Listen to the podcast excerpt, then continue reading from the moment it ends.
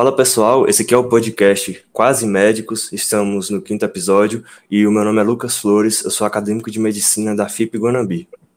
Eu sou Luiz Eduardo, sou acadêmico da medicina da UniFG e hoje o nosso convidado né, vai ser mais um docente da UniFG, ele que é coordenador do curso de habilidades, né, é o doutor Rodrigo, Walter Rodrigo. Olá, boa noite pessoal, boa noite Lucas, boa noite Luiz Eduardo. Muito obrigado pelo convite. É um prazer participar com vocês, tirar um pouco das dúvidas do que vocês têm aí em relação à neurologia. Meu nome é Volkton Rodrigo, né? eu sou, sou, sou médico neurologista clínico, é, sou professor da UniFG, tá? eu, eu trabalho com a parte de habilidades médicas, lá do primeiro, do segundo ano, e estamos aí para tirar todas as dúvidas estiver ao nosso alcance, né? É, primeiramente, é, que eu, quando eu citei o senhor, né, eu citei que o senhor é o coordenador de habilidade da UNFG. Né? O senhor está é, tá bastante tempo nisso, né? o senhor acaba sendo uma referência na matéria de, de habilidade da UNFG. E a pergunta que eu queria, eu queria começar com uma discussão sobre é, a semiologia, é, que o senhor falasse a importância da semiologia para o médico como todo, né? E o que o senhor percebe ali que o acadêmico, o estudante, acaba tendo mais dificuldade durante a neurologia e também de algo que acho, acho muito pertinente falar é da importância do estudo prévio antes da prática. Olha só, é, a gente tá, eu estou no curso de medicina da UniFG, eu cheguei em Guanambi tem seis anos que eu cheguei em Guanambi, é, e desde quando implantou o curso eu, eu, eu, eu faço parte da, da, da, disciplina e sempre fiquei na parte de habilidades, tá? porque é algo que eu gosto muito. A gente da neurologia clínica, a gente gosta muito da parte de semiologia, que eu acho que todas as semiologias são importantes, mas a semiologia, a semiologia neurológica é fundamental e assim, a gente trabalha muito com a clínica. Então, um bom exame neurológico ele ajuda muito a gente no, no, no, no raciocínio clínico. E assim, os meus alunos sabem muito bem como que funciona a parte de semiologia. Eu, eu valorizo muito a semiologia, tanto uma boa anamnese como uma, um bom exame físico. Isso é fundamental para um bom raciocínio clínico, tá? E que te guia tá, no, numa conduta tanto terapêutica como em relação aos exames complementares. É, a gente vê que a medicina hoje, a cada dia, ela está caminhando para um, um, um eixo em que a semiologia está sendo um pouco desvalorizada. Tá? Mas é, é, é, eu sou muito adepto que isso não deve acontecer. Falo sempre para meus meus alunos que uma anamnese bem feita, um exame físico bem feito é fundamental, tá? É bem mais importante muitas vezes do que um exame, complementar. Como o próprio nome diz, é um exame complementar. Ele tem que complementar alguma coisa. Tá? Então, o que, que ele vai complementar? Um raciocínio que você está pensando. Não tem como você pedir, por exemplo, ah, vou pedir uma ressonância. Até o radiologista que trabalha com isso, muitas vezes pede a, ressonância e pergunta, mas o que o paciente tem? O que, que ele está sentindo? Então, isso é anamnese. E você tem que colher pelo menos uma anamnese básica para você saber para laudar um exame. Se uma anamnese básica, você não, você não consegue laudar. E além disso, é nessa parte do exame, igual já bato na tecla, que é onde que você estabelece uma boa relação médico-paciente. Tá? É numa boa anamnese, colher uma boa anamnese, é onde você tem essa oportunidade de estabelecer essa relação. Que, assim, para mim, no meu dia a dia, isso é fundamental. Não tem como você fazer medicina se você não tem uma boa relação médico-paciente. A partir do momento que você quebra essa relação médico-paciente, está totalmente quebrado qualquer vínculo tá, terapêutico, exames complementares não vão substituir essa relação médico-paciente. Então, assim, uma boa anamnese, bom exame físico, isso é básico, isso tem que ser a, a base da pirâmide. Tá? Levem isso, que isso é fundamental para vocês que estão iniciando agora. É, eu acho até interessante isso que o senhor comentou sobre principalmente a semiologia neurológica, porque eu, eu tive já o meu estágio em semiologia neurológica esse semestre passado. Eu fiz com a doutora Fábia Laís na, na Polimeg, neurologista. E foi, particularmente, foi o estágio que eu, já, que eu mais gostei até então no curso, porque é, através da, exame, da anamnese e do exame físico dos nervos cranianos, de sensibilidade, é, você já consegue raciocinar que, assim, eu acho que a, a doutora lá falava que a maioria dos diagnósticos o paciente está te entregando de mão beijada, está no exame físico e na anamnese bem feita. Você já consegue raciocinar na topografia do local, você já consegue pensar já numa etiologia, a depender da história que o paciente conta, de como evoluiu os sintomas. E assim, particularmente foi a, a disciplina que eu mais gostei nesse último semestre de semiologia, porque é, eu conseguia é, correlacionar tudo que eu tinha estudado de, de neuroanatomia, de neurofisiologia, na prática com o paciente, conseguia ver, e, e é uma anamnese, um exame físico que os sinais eles aparecem muito às vezes quando você faz um, um exame de reflexo ou então uma fundoscopia de olho. É, foi é, uma anamnese mesmo que eu acho que a anamnese do exame neurológico, o exame físico neurológico, desculpa, é, se destaca mesmo do, dos demais, que é bem interessante mesmo ter um conhecimento mais aprofundado. O, o, a semiologia neurológica, ela, ela é fantástica. Quem gosta de neurologia, assim, é apaixonado por semiologia neurológica, por anamnese. Eu, eu trabalho na UniFG não só com a parte neurologia, a gente trabalha com tudo. Eu trabalho desde as partes de base de anamnese, com, de tipo de pergunta, como perguntar, ter exame neurológico, que a gente faz tudo. Mas neurologia é o seguinte, neuro, assim como todas as especialidades, toda semiologia é importante, mas a semiologia neurológica é fundamental. Ela tem uma, uma sensibilidade muito grande, os achados da, do seu exame físico, ela tem uma sensibilidade muito grande e especificidade muito grande, tá? Fazer neurologia não é pedir tomografia, não é pedir ressonância da cabeça e ver se tem alguma coisa. Isso não é fazer neurologia. Tá? É, inclusive, a gente pensa é, antes já para você procurar lesão. Você faz uma boa anamnese, faz um bom exame físico, então a gente parte de um raciocínio neurológico, onde a gente trabalha com diagnóstico sindrômico, depois a gente faz um diagnóstico topográfico, que é fundamental. Então, para você topografar uma lesão sem um bom exame neurológico, você não consegue topografar, e aí sim você vai pensar no diagnóstico etiológico. E para aquele diagnóstico etiológico, aí sim você pensar, precisa de algum exame complementar, ressonância, tomografia, algum outro exame, tá? Então, a neurologia, sem exame neurológico, sem anamnese, não tem como você fazer. Não tem como você fazer neurologia, você tem total domínio de ressonância, conheço tudo de ressonância, sei tudo de ressonância, mas não sei fazer neurológico. Então, você não consegue estabelecer um raciocínio neurológico. E é uma das semiologias que é muito específica, é muito sensível, é, hoje em dia, com o avanço da medicina, robótica, esses negócios, é, uma das especialidades que são pouco afetadas é justamente a neurologia. Então, por conta dessa sensibilidade, especificidade, que você tem que estar tá treinado para fazer um exame neurológico e raciocinar. Entendeu? Então, isso é o que, que é o, o feeling ali. Então, muitas vezes o robô não consegue fazer isso, tá? E esse é o futuro da medicina, né? Daqui uns 10, 20, 30 anos, a gente vai ver várias especialidades, elas, elas infelizmente, é, é, é, a parte robótica vai entrar e vai ocupar espaço mesmo. Poucas, o robô, a, a, medicina virtual não terá tanta é, é, é, interferência, principalmente nessas especialidades onde a anamnese, onde a semiologia, ela tem um peso importante, tá? É, eu, a gente ainda não, da FG, a gente não teve contato né, com a semiologia neurológica ainda, mas eu me lembro bem que o senhor disse que é, o top 3 semiologia do senhor preferida ne neurológica, é, a cardiovascular e depois a, foi a abdominal. E senhor falou uma coisa interessante sobre é, é, a tecnologia não conseguir substituir a neurologia e a gente entra num tema que é o mercado de trabalho. O senhor acha que futuramente pode é, a neurologia pode ter uma maior concorrência, pode ter falta de, de emprego ou falta de oportunidade, né? Uma maior concorrência nessa especialidade? É, é, em relação à parte do mercado de trabalho da neurologia, pessoal, é, o bom da neurologia é que ela, ela te abre um leque muito grande para o que você quer fazer depois de que você termina a residência.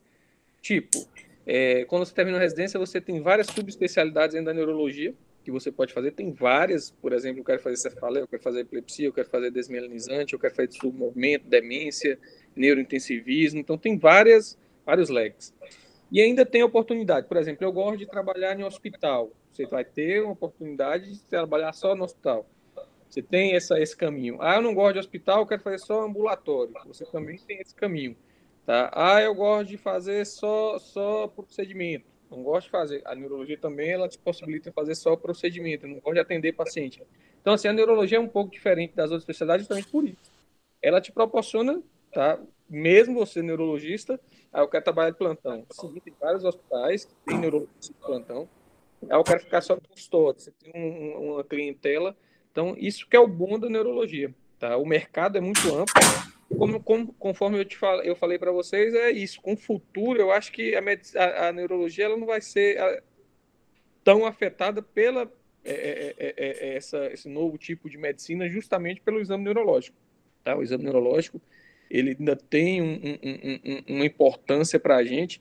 A gente, nos congressos, a gente observa muito aqueles neurologistas bem mais antigos, tá? que até hoje tá? Eles se destacam ainda, mesmo com, na época deles não tinha tanto assim exames complementares igual a gente tem hoje, e mesmo assim eles se destacam por quê? Por um bom exame neurológico, um bom raciocínio neurológico. Então isso ainda é o diferencial. Você observa que a, a, a, a ressonância, surgiu ressonância 3 Tesla, e a ressonância não substituiu eles. Entendeu? As tomografias potentes, os exames de imagem, exames de genética, não substituiu Tipo, ah, esse médico é antigo, só faz exame neurológico. Não, eles ainda continuam tendo um grande espaço no mercado, justamente por conta que eles têm uma boa semiologia, tá? Eles têm um conhecimento e sabem fazer bem o exame. Então, eu acho que a neurologia não vai ser afetada por conta disso, tá? Vai ter a, a, o, o, os viés, mas claro que vai acontecer, né? Mas algumas especialidades vão sofrer mais, outras menos, tá? A neurologia eu acho que nem tanto. Espero. É, Doutor, o senhor mencionou muito bem essa questão de ter várias áreas que o neurologista pode atuar. Eu gostaria que o senhor já mencionasse agora um pouco como foi a residência em neurologia, porque pela, pela meu próprio estágio mesmo na semiologia neurológica, eu percebi que a prática ela é muito importante, óbvio que associada ao conhecimento teórico, aos estudos, mas a prática é repetir os mesmos exames, encontrar os diferentes achados semiológicos, eu acho que é muito importante para fixar. Porque o senhor até mencionou né, que os, os, neurologistas mais experientes, mais velhos, ainda continuam tendo essa excelência no trabalho. Como é essa residência? É, a residência de neuro, uh, especificamente assim a minha, eu decidi fazer neurologia no último semestre de faculdade.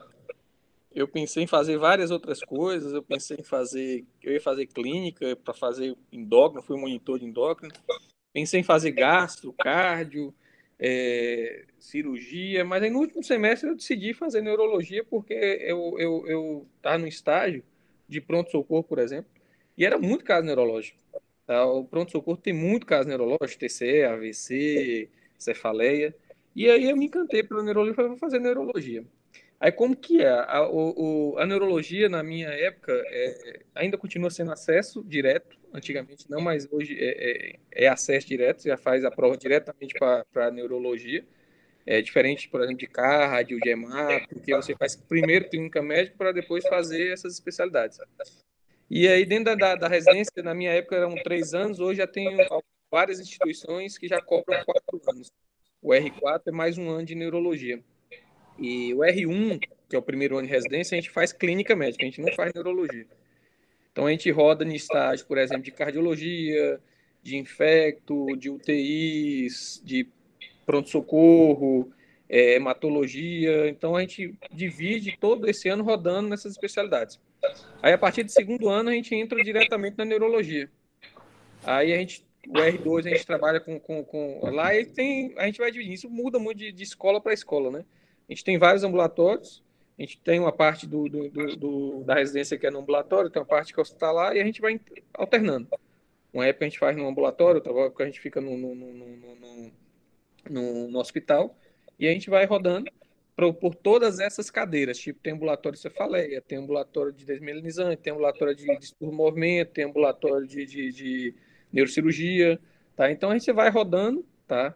E no, o R3, o, R, o R3 você já fica um pouco mais. É, é, puxado, mas você já fica um pouco mais light, justamente porque a gente é, o R3 é quem controla o R2.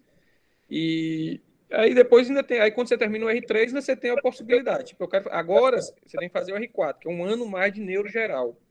Neuro geral é aquele neuro que mexe com tudo. Tá? Mas você tem a, opção de no R3 você fazer uma nova prova de residência, uma subespecialidade. Tá, tipo, eu quero fazer um R4 de neuropediatria. Aí você vai fazer mais um ano de neuropediatria. Eu quero fazer um R4, R5 de neurofisiologia, que é quem mexe muito com a parte de fazer exame complementar, eletroneuromiografia, eletroencefalo.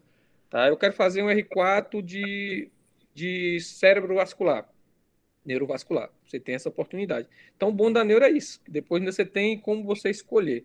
Eu mesmo eu sou muito. É, é, é, eu tenho falar com, com o meu chefe de residência, eu sou muito apaixonado pela neuro geral.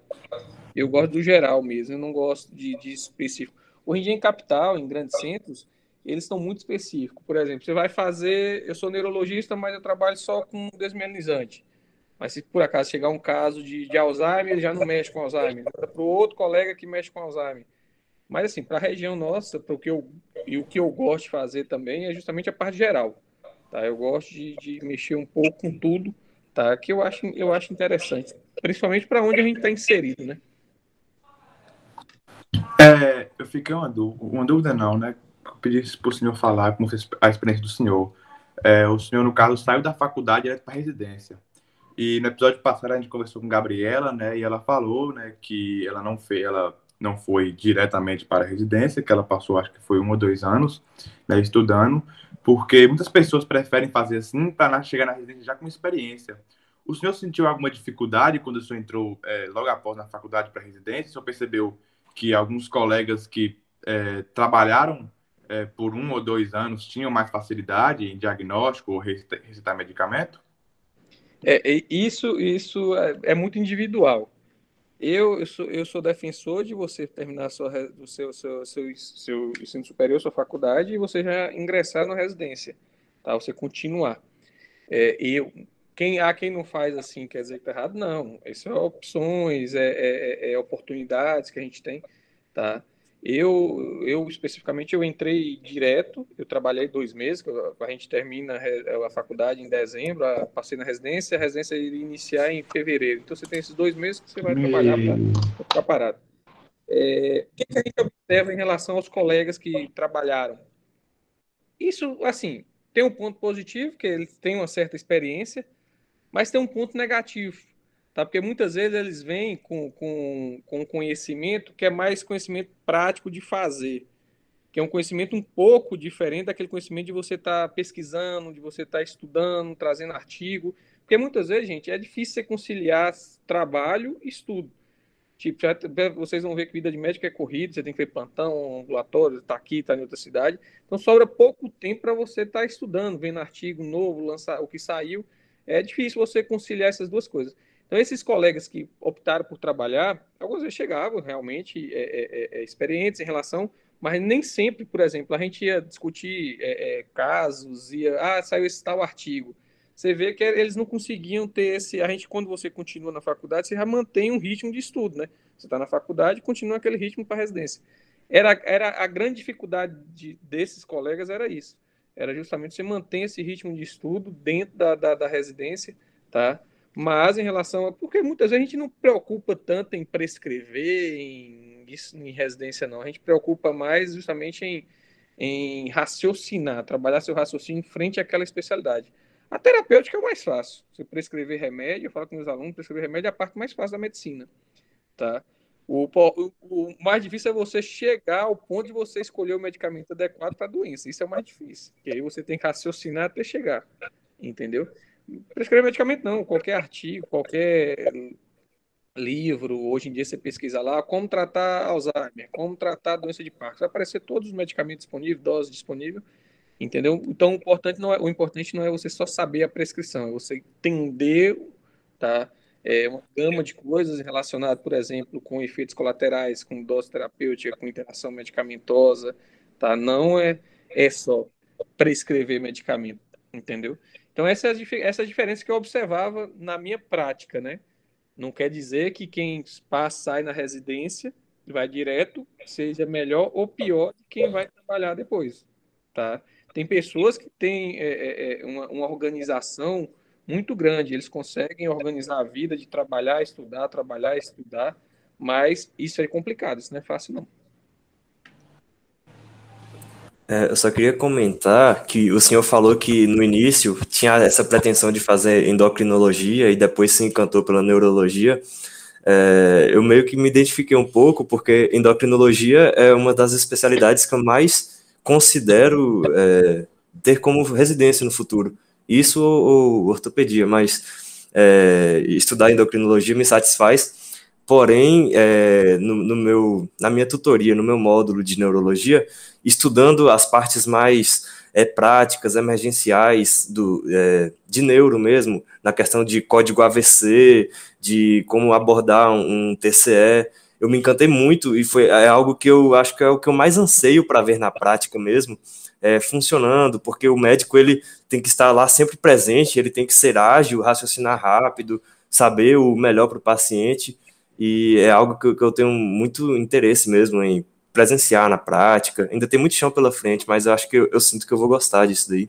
Não, vocês vão perceber, você vai, você vai ver que neurologia emergência, que você, quem gosta de, de, de emergência, de pronto-socorro, é, todo dia você vai se deparar com, com, com emergência neurológica. Todas as emergências têm, têm, têm uma quantidade grande, mas a neurológica é muito. É, é raro um dia um plantão que você não vai atender uma emergência neurológica. De AVC, de TCE, de, de cefaleia, de crise convulsiva, epilepsia. Então é raro um dia que você pega um plantão que não chega em alguma coisa dessa. Tá? Aí você tem que estar preparado, né? Você tem que saber um pouco de neurologia. Porque quem vai fazer plantão tem que saber guiar um AVC básico, tratar uma crise convulsiva, tirar um paciente de uma crise de cefaleia, tratar uma meningite, entendeu? Então é esse conhecimento básico. Mas a, a endócrina, eu gostava muito da endócrina. É, a semiologia eu gostava da endócrina, não é tão rica a semiologia da endócrina, né? Mas o que eu gostava da endócrina era justamente o raciocínio, a, a, a fisiopatologia da endócrina. É, é, Também. É, é, muito interessante. Então, isso é o que tinha mais atenção em relação ao estudo das patologias da endócrina. A semiologia em si não, não, não tinha um raciocínio. Normalmente, um bom endócrino tem um raciocínio muito bom. E normalmente essas doenças é, é, é, do endócrino normalmente estão relacionadas com doenças muito de manifestações sistêmicas cardíacas, neurológicas, renais, tá? E aí ele tem que saber também um pouquinho de tudo. Não tem como você só saber endócrino, só de, da glândula em si, você tem que saber uma, as manifestações sistêmicas. Mas acabou que no final eu desisti da endócrino, fui para para neuro e graças a Deus eu não arrependo não. Eu amo o que eu faço, eu gosto muito da neuro. Se fosse para fazer, eu faria neuro de novo é, isso que você falou de endócrino mesmo, um dos meus receios é que seja uma prática muito mais é, na teoria, no raciocínio, e não ter uma, uma clínica mesmo, ambulatorial, que tenha mais, é, uma coisa mais manual mesmo, é, procedimentos. É, esse é o meu receio, de que no futuro talvez eu até deixe de gostar de uma coisa que eu goste de estudar no momento. E é. o senhor mencionou Oh, pode falar, é, desculpa. É, você tem que organizar justamente isso. Na hora que você for escolher, você tem que escolher, pensar isso. Ó, o que que eu gosto, tá? É, eu gosto de hospital, eu gosto de pronto-socorro, eu gosto de procedimento, eu gosto de ambulatório. Isso tem que pesar nas suas escolhas. Ah, o que que eu vou fazer? Onde, para onde que eu vou? Ah, eu pretendo voltar, eu moro em Guanambi, eu quero voltar para Guanambi, eu pretendo ir para um grande centro. Então, é, e, tudo isso deve pesar no momento que você for escolher fazer uma residência, tá? Tipo, você não pode ah, eu encantei pela semiologia, mas eu não, não, não, não gosto, tem muito procedimento, eu não gosto de procedimento, então é uma especialidade que tem muito procedimento, eu acho que se você não gosta, é uma, é uma especialidade que é muito ambulatório, mas eu gosto de hospital, então você não vai ficar com aquele gosto de fazer o seu dia a dia, eu gosto de hospital mas eu faço uma especialidade que não tem muita oportunidade no hospital, entendeu?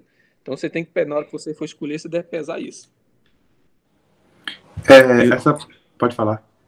Não, é, é que porque você tinha mencionado já esses procedimentos, aí eu queria saber, assim, é, quais são esses procedimentos é, na neurologia, que eu, não, realmente eu não, não lembro agora de nenhum.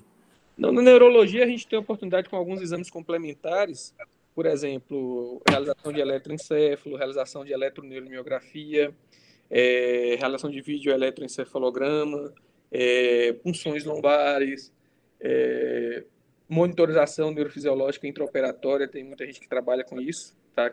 não deixa de ser um procedimento. Tá? Hoje em dia, a neurocirurgia em grandes centros, eles operam muito com monitorização. Então, o neurologista, que é o neurofisiologista, eles fazem parte da equipe não para operar, mas para monitorizar, para tentar diminuir o risco de sequelas de uma neurocirurgia. Então, assim, tem vários procedimentos, tá? É, é, é, é, é o, o, não tem parte cirúrgica, né? Mas a maior parte desse procedimento pode ser hospitalar e pode ser ambulatorial. Normalmente, quem gosta de procedimento dentro da neuro faz muito neurofisiologia, que é uma subespecialidade da neuro que aí é onde você vai fazer monitorização neurofisiológica, onde você vai fazer eletroencefalo, onde você vai fazer eletroneuromiografia, Entendeu? É, um negócio que o senhor falou importante foi da pessoa na hora da escolha da residência saber diferenciar a teoria da prática, né? Por exemplo, eu acho que eu entendi o ponto de Lucas que ele falou da endócrina, por exemplo, que a parte de você entender é, o que os hormônios fazem, o que, como os hormônios, é, quais alterações sistêmicas causa legal, mas e a prática da endocrinologia? Como é que é? Tipo, ele tem, receio de, por exemplo, ser muito é, fazer exame de sangue, interpretar e não ter muita prática. Por exemplo, botando um exemplo de neurologia, uma pessoa gosta muito de atender, por exemplo, casos de demências, mas não gosta nada de atender casos de dores de cabeça, que eu creio que seja bem comum na neurologia. Então, a gente fazer esse balanço na, na escolha da residência, teoria e prática, o que a gente gosta e o que a gente vai mais ver durante a residência. Eu acho que é de extrema importância na escolha da residência, no pra, porque escolher uma residência que a gente não gosta e levando ali e terminar a residência, formar e falar, meu Deus, não gostei, não é isso que eu quero, né? É prejudicial assim para a pessoa. Eu, eu acho que vocês devem, principalmente quem está terminando, deve pesar muito em relação à escolha, justamente nessa parte. Você escolher para depois você chegar numa, numa, numa etapa e, e, não realmente é, não era isso que eu queria, ou seja, é um, é um tempo que você não é que nem tanto perdeu, na verdade, né? Mas que você atrasou na sua vida, é, então deve pesar ah, igual, você, igual a gente falou, eu quero, gosto de atender. Acontece muito na neurologia isso, os subespecialistas, principalmente em grande centro. Ah, não gosto de atender cefaleia de jeito nenhum, chegou cefaleia, eu mando para o cefaliado, que é o neurologista que mexe só com cefaleia. Ah, eu não gosto de atender epilepsia, eu mando para quem gosta de atender epilepsia. Então, tem essas oportunidades para quem está em grande centro. Tá? Quem está em grande centro tem. Agora, sim, para interior ainda, não sei no futuro em si, né? Mas eu acho pouco provável. Tá? Mas no interior, o, o, geralzão você tem que, não tem jeito. Muitas vezes você tem que atender o que chega, né? Porque não tem essa. essa... Antigamente não tinha isso de, de ir no especialista. Primeiro ia no clínico, o clínico mandava para o especialista. Hoje em dia, os pacientes eles já vão direto no especialista. Ele já vai, ele, é, raramente assim, vai no PSF ou na unidade base de saúde, mas assim, eles já sabem guiar. Por exemplo, eu estou sentindo dor de cabeça, você já tem um neuro, eu vou direto no neuro, não vou passar pelo clínico. E aí chega no neuro, eles, eles, não, eles não têm esse conhecimento que tem um neuro que mexe só com dor de cabeça, que tem um neuro que mexe só com demência, no interior. Entendeu? Então acaba que chega, então você tem que atender. Não tem como essa. Eu, não tenho, eu mesmo aqui em Guanabí não tenho essa oportunidade de chegar e falar assim, ah, é, algumas vezes até acontece, mas assim, eu vou. Não mexo com doença de Parkinson. Eu vou te encaminhar para o colega que trabalha com doença de Parkinson. Então, interior não tem muito essa, essa, essa, essa, essa oportunidade, tá? Em capital, sim. Tá?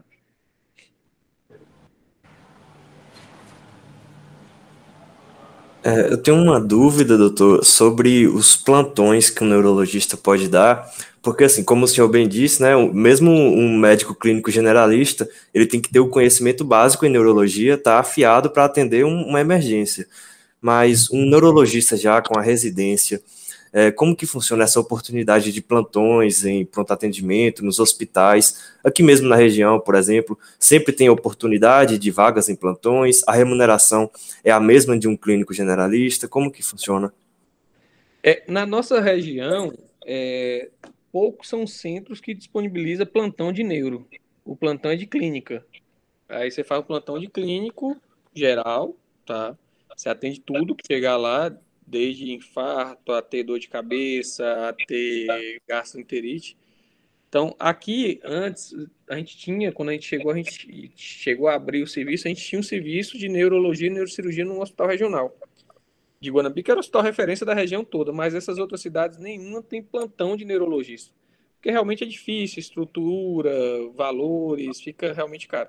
A Vitória da Conquista ainda tem o pessoal que trabalha, mas não é um plantão ali presencial de 24 horas, Vezes é um plantão de sobreaviso, você, ou você fica no hospital e você fica respondendo interconsulta. É, o que, que, é isso? O pessoal clínico dá o primeiro atendimento e aí ele, ó, precisa do neurologista. Aí ele chama o neurologista no hospital, o neurologista vai lá e avalia. Entendeu? É, raramente aqui na, na, nas outras cidades que eu conheço aqui, não tem nenhum neurologista que fica de plantão na porta só atendendo neurologia. Entendeu? Normalmente é o clínico que dá esse primeiro atendimento, depois ele, eles encaminham Eles fazem essa triagem depois encaminham para o neurologista. Ou o neurocirurgião, né? Muitas vezes. Lembrando que neurocirurgião é uma coisa, neurologista é outra coisa. O pessoal acha que o neurocirurgião é o neurologista que opera. Não tem nada a ver. O neurocirurgião não é o neurologista que opera, tá? Eu tinha um colega que, que antes de fazer residência, ele achava isso também. Depois que ele fez neurocirurgia, ele viu que é totalmente diferente. Que o neurocirurgião não é o neurologista que opera. Tem neurocirurgiões que são bons neurologistas. Mas tem neurocirurgiões que não gostam de neurologia. Na época da minha residência, por exemplo, a gente tinha contato com o pessoal da neurocirurgia, com os, preceptores da neurocirurgia, e tinha vários que não gostavam de neurologia. Chegar, ah, é caso neurológico, é o neurologista. Eu quero as patologias neurocirúrgicas. Entendeu? É, porque também no interior acontece muito isso. O pessoal acha que neurocirurgia e neurologista resolve tudo. Tá? É a mesma coisa, mas não é. Tá? São, inclusive, são residências diferentes. Você faz uma prova para neurocirurgia ou você faz uma prova para neurologia. Tá? Não, é, não, não é a mesma prova, o tempo não é o mesmo. A neurocirurgia é, são cinco anos, a neurologia agora são quatro anos. É, então, tem essa, essa pequena diferença. Ah, o, o, o, em relação a valores, o, o, valor de plantão hoje no grande centro, eu nem sei como que eles estão remunerando essa parte de plantão neurologista. Mas na época que era o mesmo valor de clínico. O plantão da neurologia porque era, era todo nivelado, mesmo plantão, mesmo valor para todos os médicos. Entendeu? Não tinha assim, o neurologista recebia mais do que o, o, o, o clínico, não. Não sei em outros centros, que isso depende da realidade de cada centro, né? Então, em uma cidade, por exemplo, como Guanambi, o mais provável, assim, para o neurologista atuar vai ter que ser em, em, consultório próprio, né?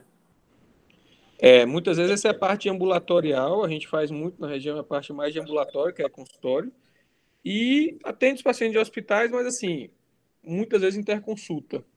O paciente está lá, precisa de uma avaliação neuro, o clínico atendeu, falou, você tem que passar com neuro, estou suspeitando que tem, por exemplo, síndrome de Guillain-Barré.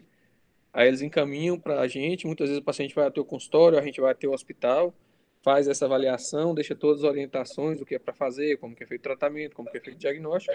Algumas vezes a gente vai acompanhando também, é, dependendo do hospital, né? E, mas na maior parte das vezes o clínico em si, ele, ele vai acompanhando. Aqui, por exemplo, em Guanambi, os dois hospitais de referência que a gente tem, que eu trabalho é o, o Hospital Nova Aliança, trabalhar no Hospital Regional, né? No Hospital Regional a gente, o serviço parou, é, a está na perspectiva de retornar, mas no Hospital Nova Aliança funciona assim. Tipo, a gente não fica de plantão lá na, na no pronto-socorro do, do, hospital. Mas a gente fica de, de sobre aviso quando eu tô, a, o Fábio tá, ou o Nivaldo, que é o outro colega que é da neurocirurgia. Aí quando precisa, o que o clínico precisa, ele solicita, a enfermeira entra em contato, a gente, dependendo da disponibilidade de um ou de outro, a gente vai. Aí faz avaliação, algumas vezes a gente acompanha na enfermaria, o paciente interna, a gente vai passando visita diariamente ou algumas vezes só orienta mesmo, deixa acompanhamento com o clínico. Depender de cada caso, tá? Depende da patologia.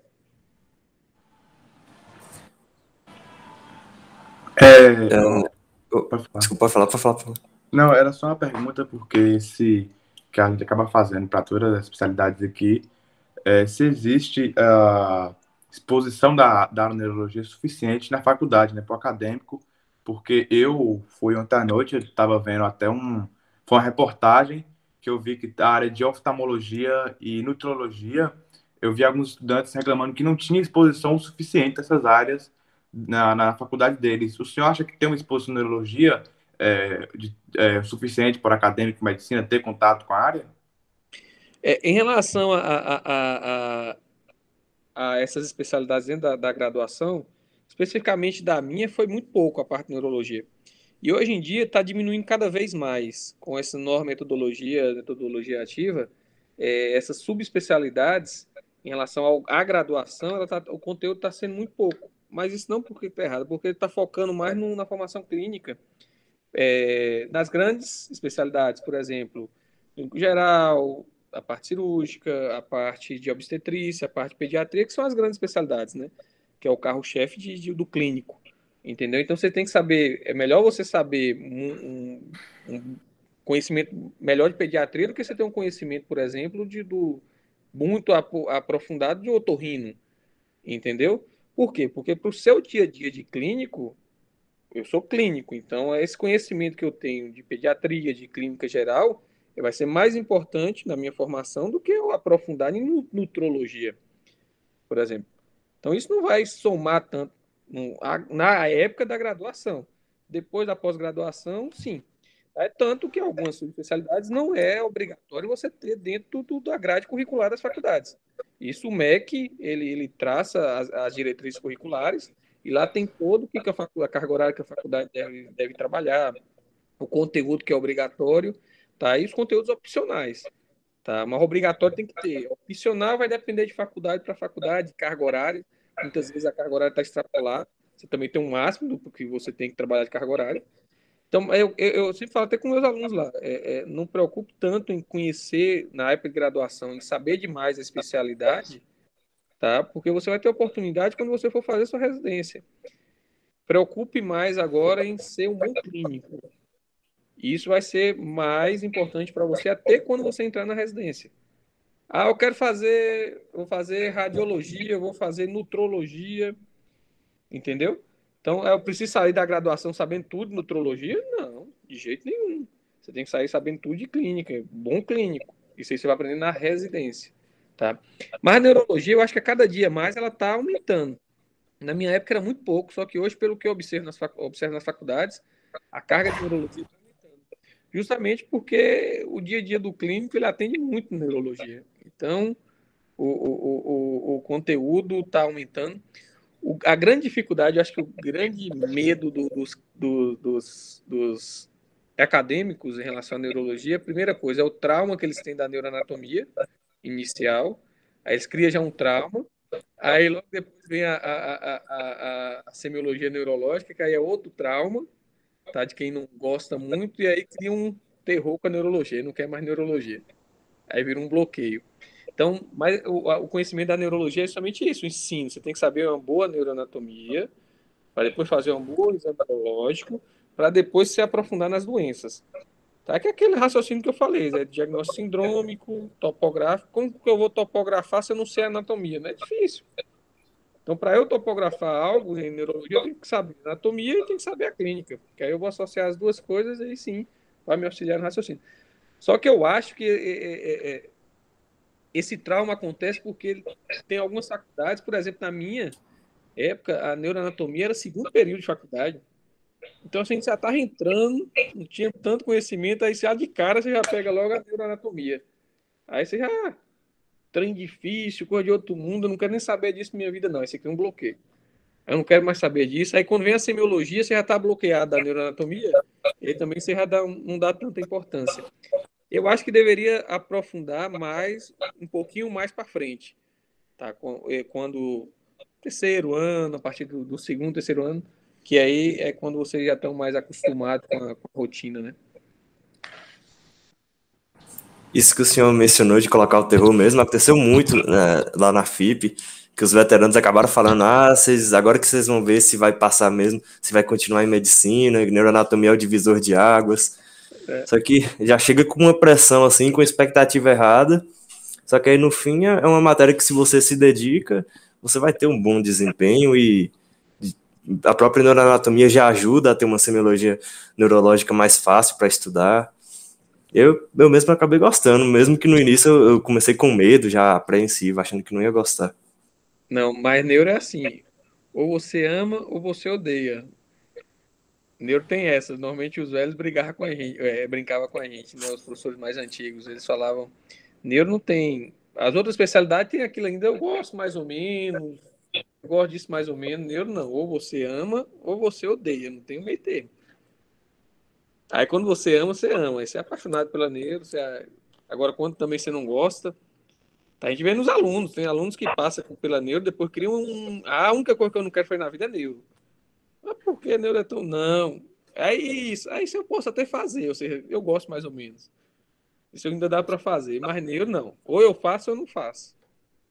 E não é Eu achei muito. Eu achei muito recompensatório estudar neuro, porque eu estudava tal sinal semiológico, aí lá no, no ambulatorial a gente fazia esse exame e a gente conseguia interpretar e entender o que, que o paciente tinha. E é, pelo menos satisfação assim, eu me sentia bem satisfeito comigo mesmo por ter estudado e compreender o que estava acontecendo. É justamente o que eu falei, é muito específico, né, o, o exame neurológico. Muitas vezes você lê no livro, você fala, ó, do paciente com, com, com Parkinson, você vai encontrar tal sinal semiológico. Aí você vai lá, examina o paciente, é, realmente tem. Por quê? Porque a especificidade disso, da semiologia neurológica e a sensibilidade é muito alta. Tá? Eu, eu falo com meus pacientes que, assim, ah, eu vim, doutor, porque eu quero fazer uma ressonância tomografia. Isso acontece muito no consultório. Eu vim para fazer uma ressonância da cabeça, antes de examinar, antes de conversar. E assim, você ter alguma coisa alterado na, anatomicamente dentro do sistema nervoso central sem você encontrar nada no exame neurológico é muito difícil. Eu fazer um exame neurológico e fazer, fazer um exame neurológico, deu tudo normal, e eu encontrar uma lesão na, na ressonância, é muito complicado. Por quê? Porque a sensibilidade e a especificidade é muito alta.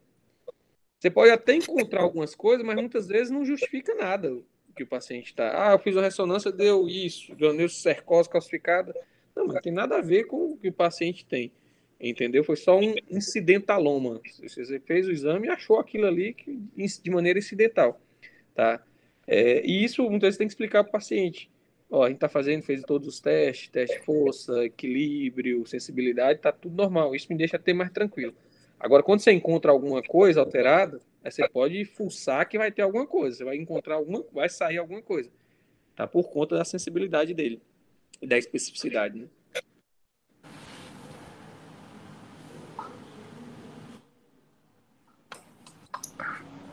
É, eu queria perguntar também é, em relação à própria residência, na experiência do senhor, porque eu ainda tenho uma, essa dúvida que eu não compreendo muito bem como funciona a avaliação durante a, a residência. Porque na faculdade a gente tem as provas, os seminários, sessão tutorial. Como é feita essa avaliação durante a residência? Existem provas? Como que funciona? Dentro da residência? Uhum. Não, isso muda de escola para escola. Tá? Tem que ter avaliação, sim. Você tem avaliação. É, tem escolas, por exemplo, que trabalha com provas, realmente, você também faz provas durante a residência, seleciona alguns temas. Tem escolas que a nota é formativa, é pelo seu desempenho em relação a comprometimento, presença, estudo. É o que a gente trabalha hoje, no, no, no, basicamente, tá? com, com os alunos. É a avaliação formativa, que eu acho que todas as escolas estão é, é, é, utilizando. Tem avaliações práticas, algumas vezes é, é o preceptor simulando algum quadro, você atendendo o paciente, ele observando você fazer, e é uma avaliação, tá? Não é apenas um atendimento. Então depende muito da escola, tá? Isso para neurologia, especificamente para neurologia. Para as outras disciplinas, para as outras especialidades muda muito, tá? Na minha época, especificamente, a gente fazia prova, chegou a fazer prova teórica, é, e fazia, e o chefe fazia avaliação formativa tá? do seu desempenho em ambulatório, em consultório, em presença, em estudo. Mas no primeiro ano, por exemplo, de clínica médica, era mais era, era prova realmente. A gente fazia prova, escolhia alguns temas, da, e algumas vezes apresentações também. Tinha um chefe que gostava muito de. Você, você, você, você vai apresentar artigos. Aí sua avaliação era a apresentação daquele artigo. Aí selecionava, ó, você faz esse, você faz esse, você faz esse. Cada um tinha um dia, que era o dia de discussão, e a gente apresentava e isso também era uma avaliação.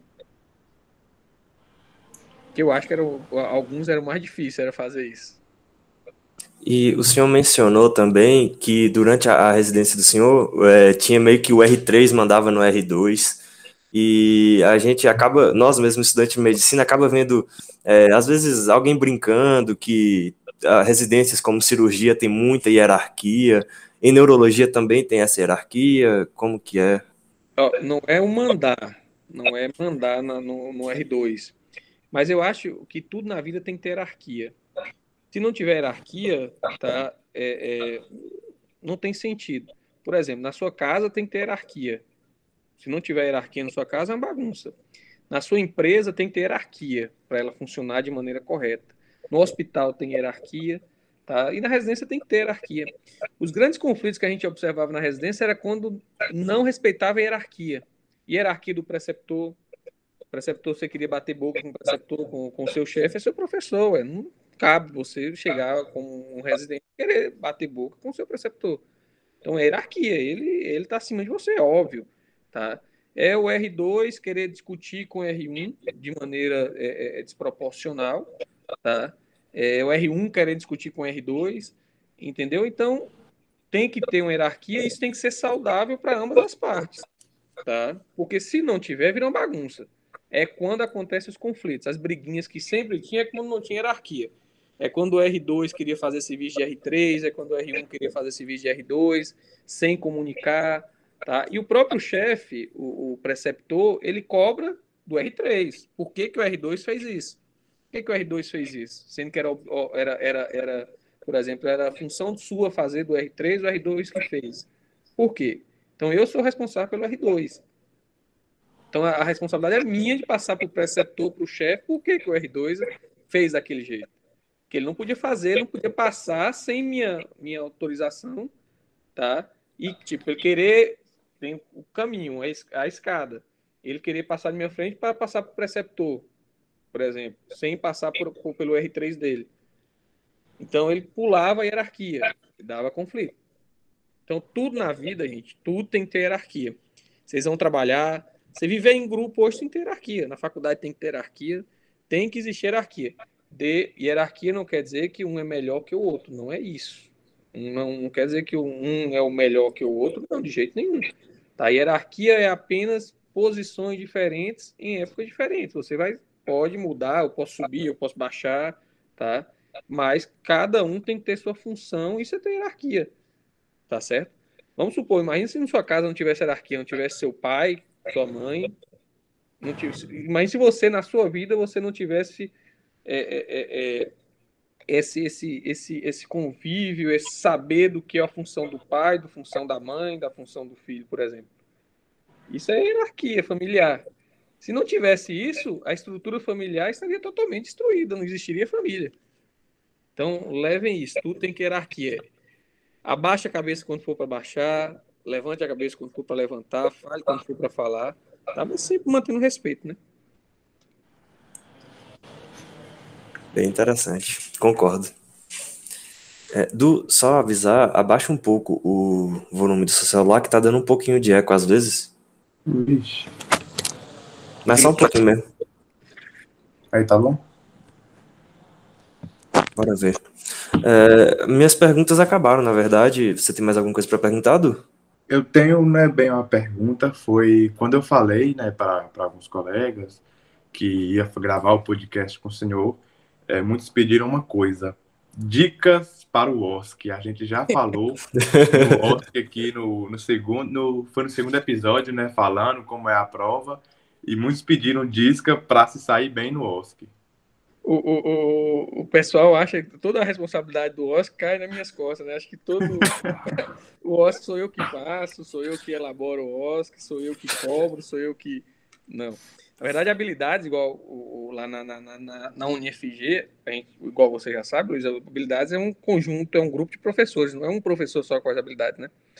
Então, é um conjunto de professores, normalmente quatro professores por semestre de habilidades. Hoje em dia a gente está trabalhando com quatro, com grupos diferentes. E antigamente a gente é, com divisão, a gente fazia tipo, eu, fa eu iria fazer exame neurológico, Kleber, que é outro professor, iria fazer exame abdominal, Marcelo iria fazer exame cardíaco, então a gente dividia. Mas na hora do OSC a gente juntava e iria fazer, elaborar o OSC, né? É, que é a estação simulada. E qual que é o segredo do OSC? Que é o que o pessoal sempre me pergunta antes, antes da, do, do OSC. Como fazer para ir no OSC? Primeira coisa, você tem que saber. Você tem que estudar. Não tem como você ser bem no OSC sem você estudar, porque você vai ter que praticar ali. É, mas isso aí eu acho que todos, o problema dos alunos estudar. Todo mundo vai, é, estuda realmente. O segundo problema do OSC, é, mais frequente, é o emocional. O quadro emocional, se você não conseguir ter um controle no seu emocional, você não consegue bem no OSC.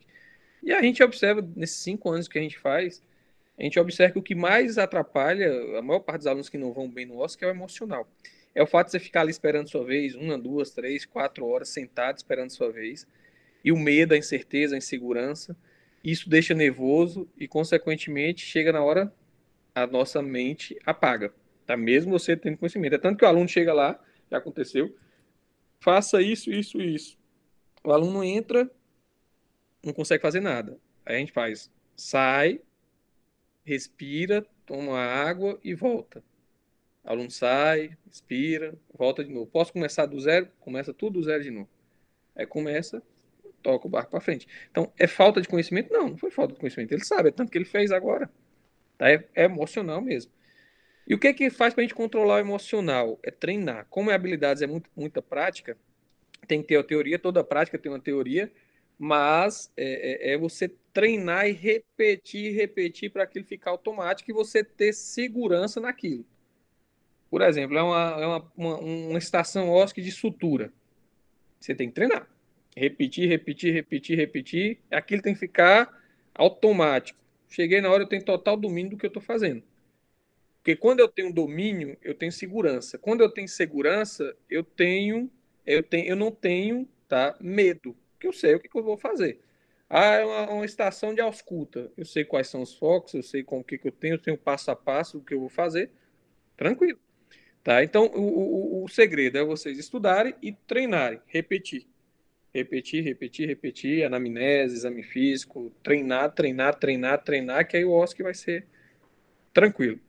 O apito a gente já tirou, que o apito era o grande problema do Oscar, mas a gente já pagou, já, tirei, já mandei, já não utilizei o, o, apito mais nas outras estações. Como que era esse apito aí? Eu não, não ouvi falar, não. O apito é o seguinte, o apito é, a gente, o, Oscar, a gente, vamos supor, a gente monta 10 estações, é, Oscar entre 10 alunos, com 10 professores diferentes, o professor fica atrás do vidro, o aluno com aquela estação, algumas vezes boneca, algumas vezes um paciente ator, e aí ele entra logo na, na, na porta, tem o que, que ele para fazer. Vamos supor, você é estudante, você foi chamado para fazer o exame do abdômen, paciente X. Realiza o exame do abdômen e descreva isso, isso, isso, isso, isso, faça isso. A gente coloca o que a gente quer pedir. Faça é, é, pesquisa de ACIT, faz sinal, faça sinal de Jordan, faça Bloomberg. E faz, aí o professor está observando do outro lado, mas você tem um tempo. É qualquer prova, você tem que ter um tempo para acabar, né? E a gente calcula esse tempo baseado no, no tempo que o aluno dá para fazer aquilo. Porque tem aluno que fica tão nervoso que você der um dia todo, ele fica um dia todo ali fazendo aquilo e não sai.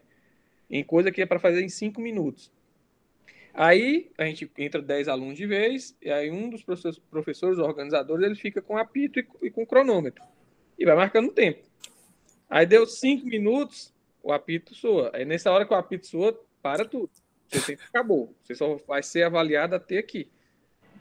Então, se você concluiu, ótimo. Se você não concluiu, não quer dizer que você vai ficar com zero. Você vai conseguir sua nota até aquele ponto que você conseguiu concluir. Aí o apito é o que dava medo, que o neguinho ficava com medo, apito, e aí. Aí tirou o apito. Os veteranos assustavam a gente mesmo, falando, cuidado no Oscar, o Oscar vai estar com apito, cuidado. Não, mas o Oscar eu acho que é tranquilo. Eu acho que o grande medo é isso aí mesmo, é, é nervoso, é. Mas Agora, agora tá até mais tranquilo, porque como a gente está trabalhando com simulações o semestre todo, com paciente ator, a gente faz seis simulações durante o semestre, e aí no final do semestre a gente faz uma prova, eu acho que quebra um pouco o gelo. Mas isso a gente só vai observar quando voltar ao presencial, que aí vai realmente o negócio no, no EAD, não dá para ver o, o tremorzinho, não. O tremor faz parte, gente é, é, você tem que ter medo, você tem que ter realmente medo, o medo faz parte, o medo traz segurança, tá? Eu explico isso para meus pacientes. Quando você perde o medo, você perde, começa a fazer coisas e muitas vezes de maneira impulsiva e acaba que tem consequências não, não esperadas. Na, no acadêmico é a mesma coisa, na vida médica é a mesma coisa. Eu, eu, eu, eu, eu, brinco que tem muito clínico que perde o medo, vai para o plantão sem medo, acha que sabe tudo, é esse clínico que é problema. Se achar que você vai sabendo de tudo, você vai resolver tudo, não é bem assim. E aí você começa a tomar atitude, começa a tomar conduta que não é adequada, tá? Mas por quê? Porque você não tem medo, é. Eu já vi alguns colegas tomando algumas atitudes que realmente eu teria medo de tomar. Ah, se der certo, ótimo, deu certo. Mas se não der certo, também é problema. Entendeu? Então, medo faz parte do nosso dia a dia tá? Mas, igual falei, para você conter seu medo, você tem que ter segurança, saber o que você está fazendo. Eu sei o que estou fazendo, eu sei qual a, eu já penso lá na frente, já sei as consequências, o que, que vai dar. Então é isso que você tem que saber. entendeu? Mas tem que ter medo. O OSC não é medo, na verdade, né? Não é, mas você tem que ter aquele receio, tem que ter o tremozinho, porque senão não, não... A gente já pegou muito aluno, por exemplo, que eles vão pro OSC achando também que sabe de tudo, sabe tudo. Não. Aí quando sai, quando recebe a nota, e não é bom. Não é bom, porque e, e, o aluno que, que, que perde porque ele ficou nervoso é uma coisa.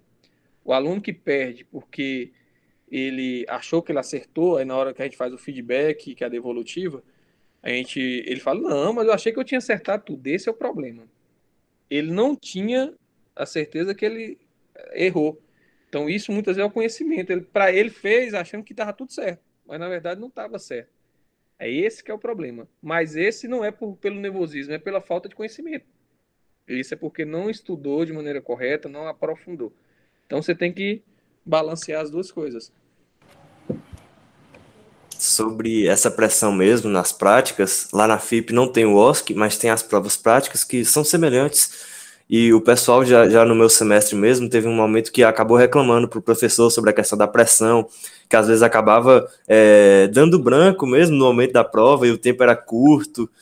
E o professor ele rebateu de uma forma que eu achei curiosa, que ele falou assim, tipo, se fosse um paciente de verdade que necessitasse que você pensasse é, de forma ágil, não pode é, sucumbir à, à, pressão, tem que ter essa certa frieza é, em ter um raciocínio mesmo, em, em, ter um conhecimento mais acessível. Então, de certa forma, eu acho que a gente já está um pouco treinando para a prática de saber agir sobre pressão. Sim, você tem que saber, saber se portar, não pode ficar nervoso, né? é ter seu autocontrole. Por exemplo, vocês vão trabalhar em SAMU, em pronto-socorro, vai chegar lá acidente, esfaqueado, atirado, você tem que manter a calma. Manter a calma, porque se você ficar nervoso, vai te atrapalhar na sua conduta, né? Você tem que manter a calma, respirar, pensar, tá? Porque eu acho que o, o, o que atrapalha muito é justamente o emocional. Para as provas, né? Eu acho que o aluno, é, os nossos alunos em si não tem tanto problema em relação a estudo, não. Um ou outro. Eu acho que o grande problema é controlar o emocional. É tanto que eu vou sair do Oscar, porque o medo dos alunos é, é, é justamente comigo. Acha que sou eu que sou. então eu vou. Acho que se eu sair de cena, eu acho que aí vão ficar mais tranquilo, light. Não é isso, Luiz? Peraí, que travou? O senhor pode repetir? Deixa eu me travar. Eu tô falando que o pessoal, muitos, muitos alunos acham que o, o, o emocional fica, fica. Eles ficam nervosos quando olham para mim, né, no OSC, né? Eu vou falar a verdade. A gente, olha, é porque a gente foi dito para nós que o, o OSC, né, a gente estaria na sala, teria o ator e aí o senhor estaria do, do lado do espelho. Só que como houve o Covid e aí não pôde contratar ator, teve aquele OSC que foi diferente, que só lembra que senhor ficou na sala, que tinha um boneco senhor pediu os focos cardíacos. E aí eu esperava entrar na sala e, e não ter ninguém, né? Eu passei a entrar depois. Quando eu entrei na sala e vi o senhor, eu falei, meu Deus, ele é meu paciente, eu vou entrar em coma, socorro. Eu só sentei ali, meu Deus, e agora? Aí o senhor mandou ver os focos e fazer o sinal de Jordano. Foi bem tranquilo, para falar a verdade, assim, mas na hora, eu acho que antes de começar é o momento mais tenso, assim, quando você senta na sala e fica esperando é, dar o sinal para começar, né, que o senhor tá com o cronômetro ali para contar tudinho. Eu acho que é essa hora, assim, que a gente mais, meu Deus, é agora, tô na mercê de Deus. Mas eu vou começar a sair de cena. Eu acho que eu vou ficar só à parte para ver se os alunos melhoram um pouco desse nervosismo, desse. Porque eu acho que a, a, o curso virou isso. O Oscar é Vocto, Vocto que faz o Oscar, Vocto que é o carrasco do Oscar. Não é, não é. Eu ganhei a fama, mas não sou eu que faço cada professor ele tem a, a, é tanto que a gente divide, ó, eu vou fazer o que o DEI, você vai fazer seu OSC, sua estação, você vai fazer a sua. Minha função como coordenador é justamente só organizar, colocar tudo de maneira é, é, é, é igual, tá? Padronizar, imprimir, organizar tudo ali, o material que vai precisar, solicitar para a faculdade. Essa é a minha função. Entendeu? Não é a função de fazer, de elaborar a estação OSC. Algumas vezes eu auxilio os colegas, mas eu não. Ah, eu quero cobrar, eu quero cobrar isso na estação. Ele tem total liberdade de cobrar o que ele achar necessário naquela estação. Entendeu? O, desde que foi trabalhado, o conteúdo foi trabalhado em sala de aula, Só que eles acham que não, que é, volta quem faz o osso, que volta quem cobra, os outros são todos bonzinhos, são, fica sentadinho lá só. Tem mais alguma pergunta, Lucas? Não, acho que a gente já pode iniciar a parte final aí do podcast. Certinho. É, prof, é, nessa parte final a gente pede para o convidado ele contar é uma história que te marcou positivamente, ou uma história engraçada que ficou é, que marcou o senhor né, durante toda a sua carreira médica? Rapaz, história? Aí você me pegou. História tem um monte de história. Eu tenho 10 anos agora de formado. Tem muita história para contar. Tem história alegre, tem história triste, tem história. Mas tem uma história que, que eu achei bem interessante. E, e, eu conto sempre essa história pro, pro, na época de residência, que eu estava num, num rodízio de, de, da UTI. É, a gente tinha uma paciente, uma paciente jovem com. Na época acho que ela tinha, não sei se ela tinha HIV, uma paciente com imunossupressão. Essa paciente ficou internada com a gente. Eu já cheguei, porque a gente vai rodando né, nos rodízios lá, e aí eu cheguei, ela já estava lá, tinha dois, três meses de UTI já, tratamento paliativo, tá, é, disfunção renal, um monte de coisa. E aí eu cheguei, é, a gente e ela ficou com meus. A gente dividia, né? Eram, eram uns três. E a gente dividia os leitos. Ó, esse leito é seu, seu, seu, esse é o seu, seu, seu. E essa paciente ficou justamente comigo, né? No meu leito. E assim, a gente vestindo, tratando, fazendo o que estava no nosso alcance. Tá? É, conversando com a família, nunca perdendo a esperança. E aí eu fiquei no rodízio uns dois meses. A paciente do mesmo jeitinho que eu entrei, saí, ela ficou. Nem melhorou, nem piorou, do mesmo jeito. Já estava no estado, já no estado que a gente chamava de estado vegetativo. E por incrível que pareça, ela nunca abriu o olho, essa paciente ela nunca abriu o olho, é, nunca conversou comigo. E aí, do nada, um, eu, eu saí do rodízio, lá eu fiz lá em Juiz de Fora. Aí, um belo dia, numa porta do supermercado em Juiz de Fora, uma mulher me para. E aí ela me parou, até assustei, né? Uma mulher me parou e ela virou falou comigo assim: Você não me conhece, não? Falei, você me conhece? Falei, não conheço não estou lembrando. Aí ela foi me explicar quem que era a paciente. E assim, para eu lembrar, e quando ela me explicou, ah, foi aquela paciente que estava na UTI, que ficou lá na UTI da, da, da, da UFJF, e você cuidou de mim. Aí eu achei estranho assim, mas como você sabe que eu cuidei de você? Porque quando eu entrei na UTI, quando eu saí, ela estava o tempo todo em coma, não, não, nunca, nunca falou nada, nunca questionou nada. E ela me conheceu na rua. Só que aí o que que aconteceu? Ela me contando depois, né? E ela saiu sem sequela, sem sequela, só cicatrizes mesmo, andando, verbalizando. E aí ela me contando que assim, mesmo ela, ela estando naquele estado, ela escutava tudo que a gente conversava. Então, assim, a, ela não conseguia abrir o olho, ela não conseguia falar, expressar, mas ela, a minha voz marcou. Então eu conversava sempre perto dela, no, no, no coisa, e conversar com ela, chegava para examinar, eu, mesmo paciente lá, eu chego, ó, oh, fulano tal, a gente vai fazer isso. Mesmo não respondendo, eu tinha esse hábito de falar, né? E aí ela, no supermercado, ela conheceu minha voz. Na hora, no, aí por isso que ela, quando ela conheceu, aí depois ela, ela veio. Falou, aí ela, ela lembrou. Então eu, isso, isso marcou muito o, o, o, minha época de residência, tá? Porque ela era uma paciente que já estava em cuidados paliativos, ela recuperou bem e ela teve essa sensação, tá? Tem muito, muita gente, já tem vários é, é, artigos que descrevem isso, algumas vezes a sensação é, quase morte, tá? O, o, o, eles têm isso, a gente não tem contato nenhum, mas ela, ela escutava, ela entendia tudo. Por isso que eu brinco com os, com, com, com os alunos e comento com eles. Cuidado muito que você fala com o paciente. Ah, meu paciente está sedado. O paciente está sedado. Cuidado muitas vezes você fala, até você falar, não, o paciente é grave tá? Cuidado, o paciente está tá sedado ali, mas ele pode ter essa reação e isso não é bom, tá? Isso não é bom. É, é, então isso marcou muito, marcou muito minha época de residência. Tem várias outras histórias que, que aconteceram, mas essa em si, ela me conhecer pela voz, é, foi, foi fantástico. Muito interessante, viu?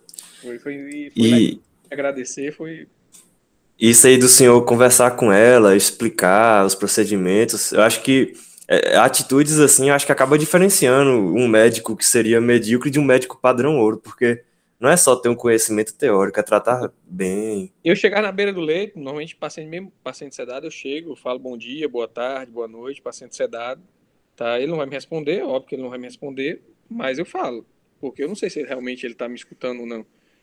Boa noite, eu vou descobrir a senhora, tá? Então eu tenho essa mania de falar isso com meus pacientes, tá? Eu vou fazer isso, tá? E ninguém sabe. Eu não sei se ela está me escutando. É pior. Tem um, um outro caso, um, um, um, professor meu, rapidinho. É, esse professor meu era, era, ele teve um acidente, ele caiu numa escada, teve um TCE e um traumatismo base de crânio, ficou na UTI também não sei quanto tempo lá com a gente e foi operado e ficou quase é, no estado de coma realmente, no estado vegetativo. E ele hoje descreve que ele teve a sensação, ele via tudo a gente passando visita, porque a gente normalmente passava visita, discutia ao redor do leito, então ele via, ele se viu, ele saindo, ele viu ele deitado na cama, tá? É, e ele hoje ele, ele, ele conta isso em igreja, ele conta isso em seminários, ele teve essa sensação, ele como médico ele teve, ele via tudo que passava na nossa na, na visita, então tem que ter cuidado, gente. Mesmo o paciente tá lá deitado em coma, tá?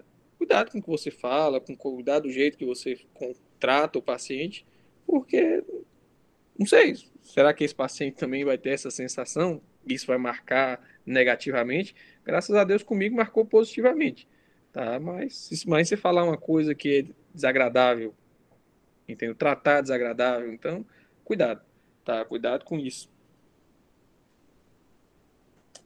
Legal. Agora, na reta final do podcast, é, nessa parte da finalização, a gente geralmente gosta de de pedir ao, ao convidado que ele dê alguma dica para os vestibulandos e os acadêmicos de medicina que escutam o podcast. Dica em relação à escolha do curso ou em relação a... É, a estudo mesmo, como fazer para passar, é, como estudar durante o curso de medicina. Não, em relação ao passar, isso é o que eu, o que eu sempre fazia. É, primeira coisa, organização. Você tem que ser organizado nos seus estudos. Você tem que ter uma rotina de estudo bem organizado, intercalando disciplinas que você gosta com disciplina que você não gosta naquele dia. Tipo, ah, eu gostava muito de biologia, matemática e não gostava de, de algumas outras de história. Então eu tentava intercalar. Eu acho que isso dá certo. E para tudo você tem que ter tempo para você. Você também não pode querer sentar de 8 da manhã até meia-noite sem parar. Você tem que ter tempo para você, porque seu cérebro tem que descansar. Porque um cérebro cansado, ele libera algumas substâncias que é, são prejudiciais para a atenção, para a concentração. Consequentemente, o rendimento cai. Tá? É igual em relação à noite. Perder noite de sono não é bom, porque o rendimento do seu cérebro no dia seguinte não vai ser bom. Tá? Por exemplo, perder noite para estudar para fazer uma prova no dia seguinte. Não é ideal.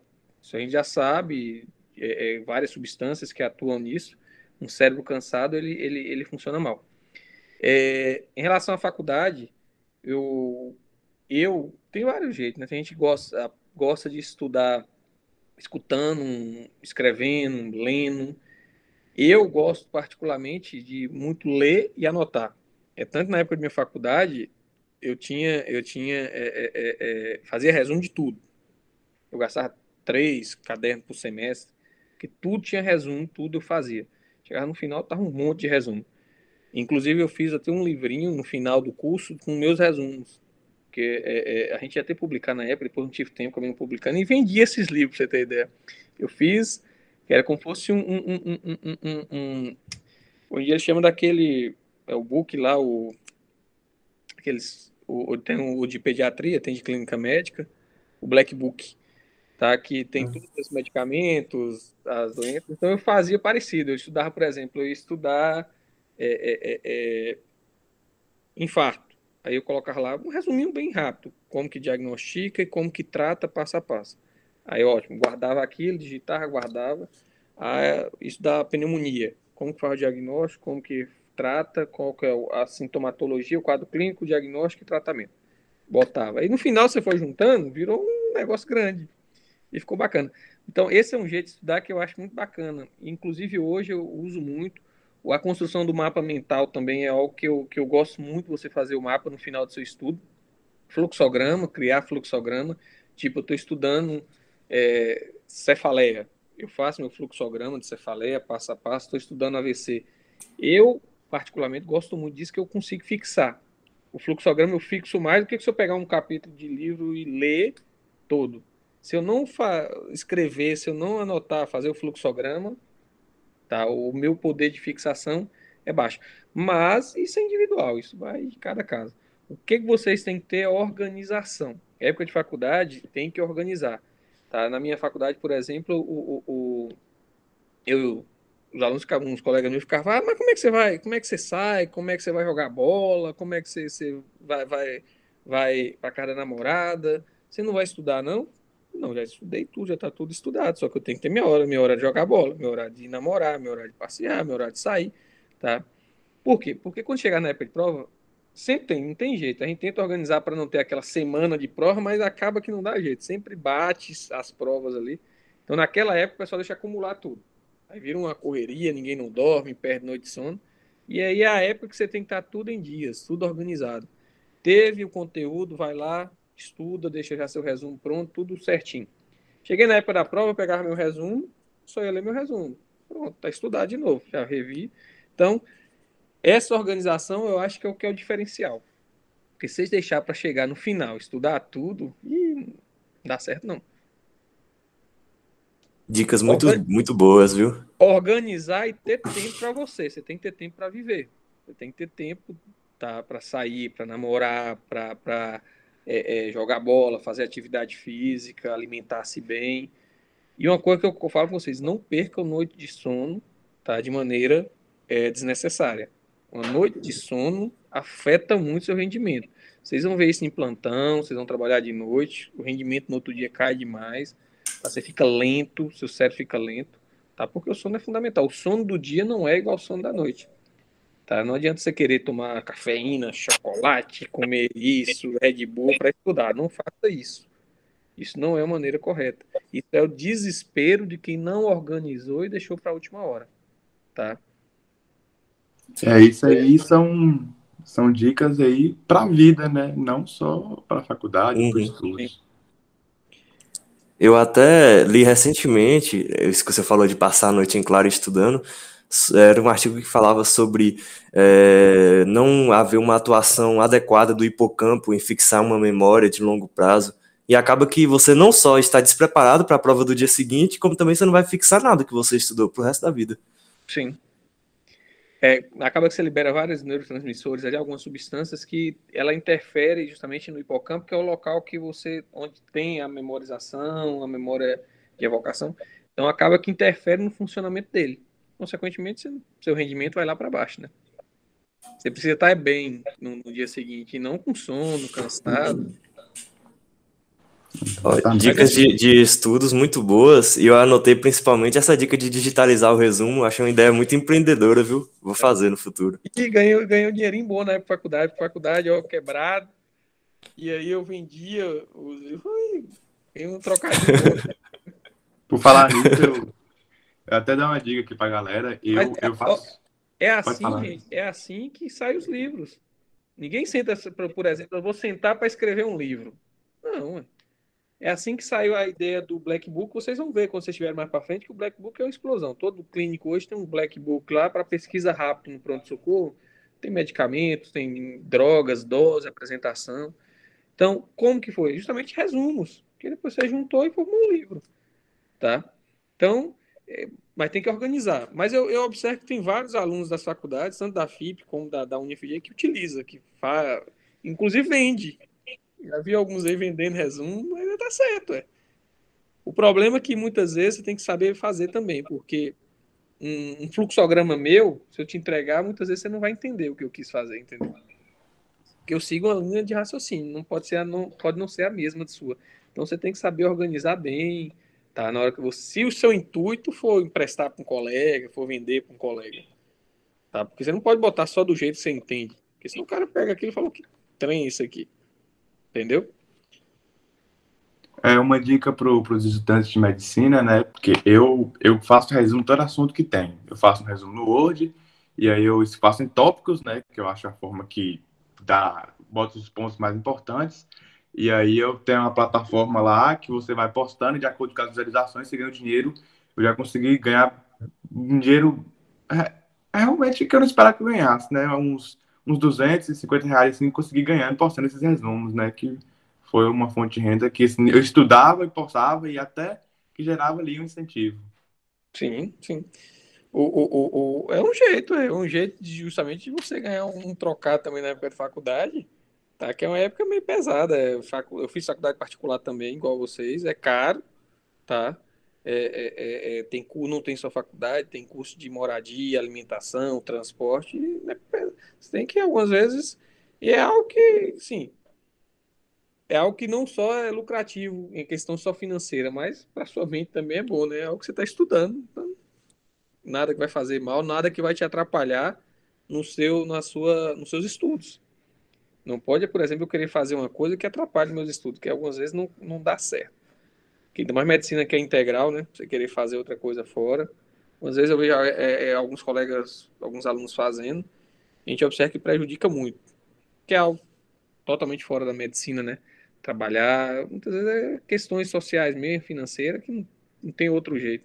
Mas se não se não tiver é, é, opções, é um jeito, mas se tiver opções, é, eu acho melhor focar, foca no que você quer, tá? Não pense só em dinheiro. Dinheiro, gente, é consequência. Dinheiro vai vir, um momento ou outro você vai conseguir ganhar dinheiro, tá? Mas dinheiro é apenas uma consequência e um resultado de algo que você fez. O financeiro vai vir, tá? Mas se você não plantar, você não vai colher. Então, a gente só colhe o que a gente planta. Então plante agora, vocês estão nessa época, vai lá irrigando sua sementezinha, seu pezinho, que um dia vocês vão colher, tá? E, e, e não pense só no financeiro. O financeiro é importante, sim, tá? Todo é seria muito é, é, é, é eu falar aqui para vocês, ah, gosto, todo mundo gosta de dinheiro, todo mundo trabalha para ter dinheiro, tá? Não é só médico, enfermeiro, advogado, juiz, Tá? Todo mundo trabalha por quê? Com fim lucrativo, já tem que ter um lucrativo. Mas esse fim lucrativo não deve ser, a nossa profissão não deve ser o principal. Tá? Isso deve ser, você deve entender o dinheiro como uma consequência de um bom trabalho prestado. prestado tá? Você não pode querer, por exemplo, ah, quanto paga um plantão? Dois mil. Chega lá, eu ah, já vou ganhar meus dois mil de plantão, não vou fazer nada, não tô nem aí. Acabou o plantão, vou embora. Então não é isso. Entendeu? Eu, eu vou fazer por onde. Entendeu? Não pense o dinheiro só como algo mais importante. É, dicas aí realmente muito boas. Tem mais algum comentário a fazer, Lucas? Não, só agradecer mesmo pela presença, doutor. Foi, foi uma honra muito grande ter o senhor aqui, é, pela disponibilidade do tempo do senhor também.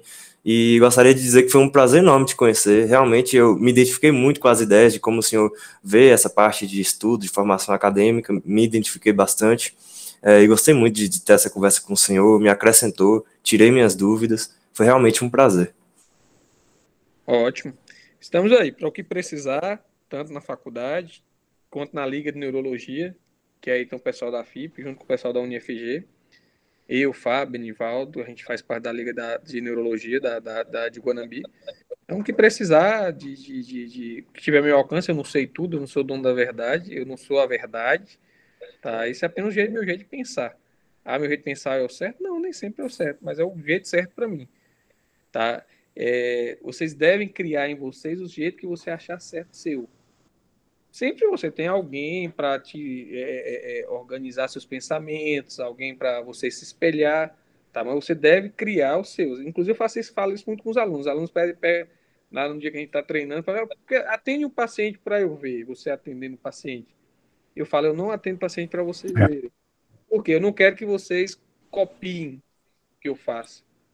Eu quero que vocês criem em você e deixem florir o que você tem para ofertar para o paciente. Habilidade de comunicar, falar, explicar, perguntar. Porque é muito fácil eu atender, você chegar lá e falar, vou fazer igual ele faz. Não, não consegue. Você tem que fazer o que você sente que é certo. Ok? Até lembro do senhor falando isso né, nessa, acho que foi no segundo dia de aula. Bem, agradecer mais uma vez a presença do senhor aqui, né? Foi esse podcast foi muito enriquecedor. É, passando para lembrar também que a gente agora está com o Instagram, né? Que a gente vai avisando quem vai ser o próximo convidado, vai começar a fazer caixinhas de perguntas para você tirar essa dúvida com esse convidado. né? O nome é quasemédicos.podcast. O professor Octon também tem um Instagram, né? Que é NeuroOcton. É, sigam lá. É, a gente tem um canal no YouTube que a gente está postando os episódios também. E é isso, galera. Tenham uma boa semana. Até mais. Valeu, pessoal. Muito obrigado pela oportunidade. Parabéns pela iniciativa. Joguem duro aí. Precisando, a gente está à disposição. Certinho.